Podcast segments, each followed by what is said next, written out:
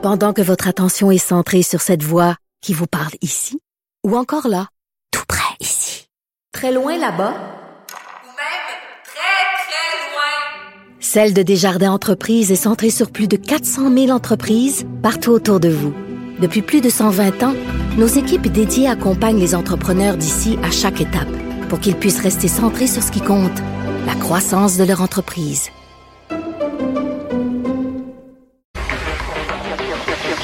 Cube Radio. En direct à LCN. 14h30, c'est le moment d'aller retrouver notre collègue dans nos studios de Cube Radio. Salut Geneviève. Salut Julie. On se parle de cette publication d'un internaute sur un poste d'affichage au restaurant au pied de cochon qui a semé l'agitation, l'émoi sur les réseaux sociaux oui. où euh, on affichait plusieurs postes à 13,50 Bon, il y avait quand même des nuances à apporter, mais Geneviève, combien on doit payer lorsqu'on est un restaurateur, le connu comme Martin Picard d'un restaurant à Montréal, des employés dans la cuisine? Ben, c'est pas moi qui va répondre à cette question-là aujourd'hui, là, à savoir combien on doit Mm-hmm. payer les gens qui sont en cuisine, parce qu'évidemment, ça peut varier. Euh, grosse tempête sur les médias sociaux, le pas étonnant, là, des tempêtes sur les médias sociaux, il y en a souvent, mais on parle de la restauration quand même depuis quelques mois, de la pénurie de main d'œuvre.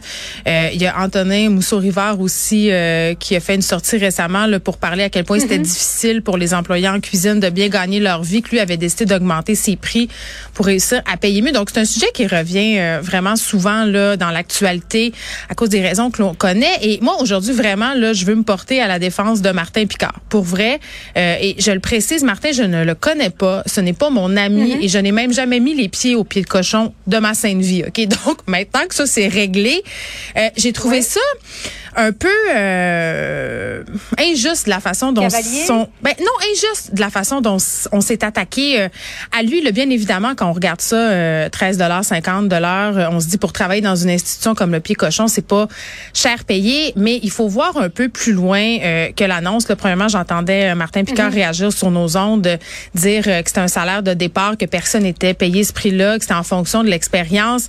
Euh, donc ça euh, entre guillemets c'est important de Mais le il n'y avait pas spécifier. beaucoup de marge de manœuvre, hein? Parce que c'était jusqu'à disais, 18 euh, avec dollars de l'heure. oui. Exactement. Tout coûte plus cher, puis il y a une limite à ce que je peux augmenter les prix à l'intérieur de mon restaurant. Ben, c'est ça la vraie question qu'il faut se poser euh, dans cette affaire-là. Je trouve ça dommage qu'on mette la loupe sur Martin Picard, qui est un des plus grands pionniers au niveau de la gastronomie au Québec, qui a fait rayonner le Québec partout dans le monde, qui nous a mis sur la map, qui s'implique aussi au sein du terroir québécois, qui fait des choses concrètes pour faire avancer l'industrie de la restauration, faire évoluer les perceptions. Puis c'est vrai ce qu'il dit là, il y a une limite à ce que moi, toi, les clients, on accepte de payer dans une assiette. Et il y a beaucoup de préjugés sur la haute gastronomie, la- restauration euh, très, très, très prestigieuse, entre guillemets, comme celle du Pied de Cochon, comme celle d'autres établissements à Montréal. Les gens ont l'impression que les restaurateurs se graissent à mort, que la marge de profit sur les assiettes est immense. C'est pas vrai. Ce n'est pas vrai. La majorité des restaurateurs font 2% de profit sur une assiette dans ce type de restaurant-là. C'est pas là qu'ils font leur argent. Euh, tu sais, la question, euh, moi j'ai beaucoup d'empathie pour les employés qui travaillent en cuisine et qui font moins d'argent, par exemple, que certains serveurs, euh, qui font moins d'argent que des employés qui travaillent, par exemple, dans un McDo. Et moi, je veux pas dénigrer McDonald's du tout ou des gens qui travaillent en restauration rapide. C'est juste pas le même métier.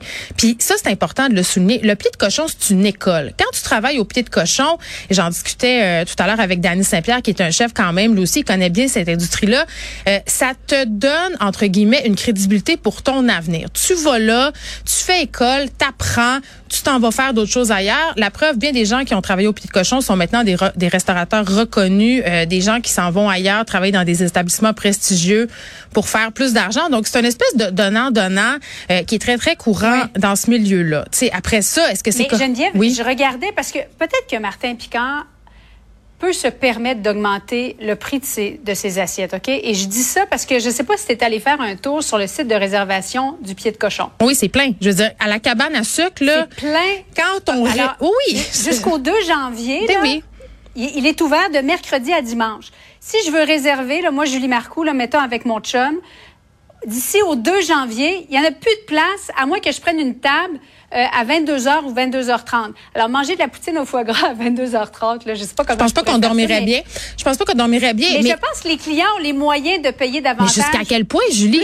mais jusqu'à quel point tu payes plus cher?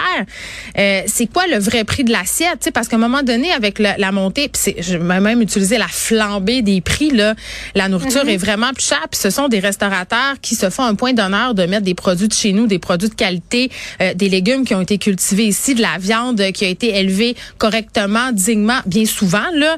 Donc tout ça a un prix et malheureusement, c'est un prix qu'on n'est pas prêt à payer si on se fiait seulement sur l'augmentation du prix de l'assiette pour combler l'écart de salaire en cuisine. Julie, là, euh, il n'y a plus grand monde qui aurait le moyen d'aller au restaurant.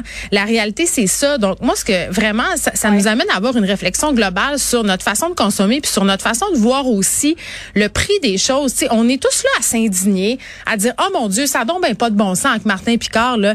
Il paye ses, ses cuisiniers de 13 et 50 dollars. Mais en même temps, hey, penses-tu que je vais payer ma poutine au foie gras 55 pièces Puis, oh mon Dieu, ça donne ben pas de bon sens que les enfants fabriquent des vêtements puis qu'il y ait des gens qui soient exploités en Asie du Sud-Est pour faire le chandail que je porte sur le dos en ce moment. Ah, mais ouais, mais j'ai pas vraiment les moyens de payer 200 dollars pour un chandail en coton ouaté. Ça marche pas. Donc, tu sais, à un moment donné, on est devant ce paradoxe-là.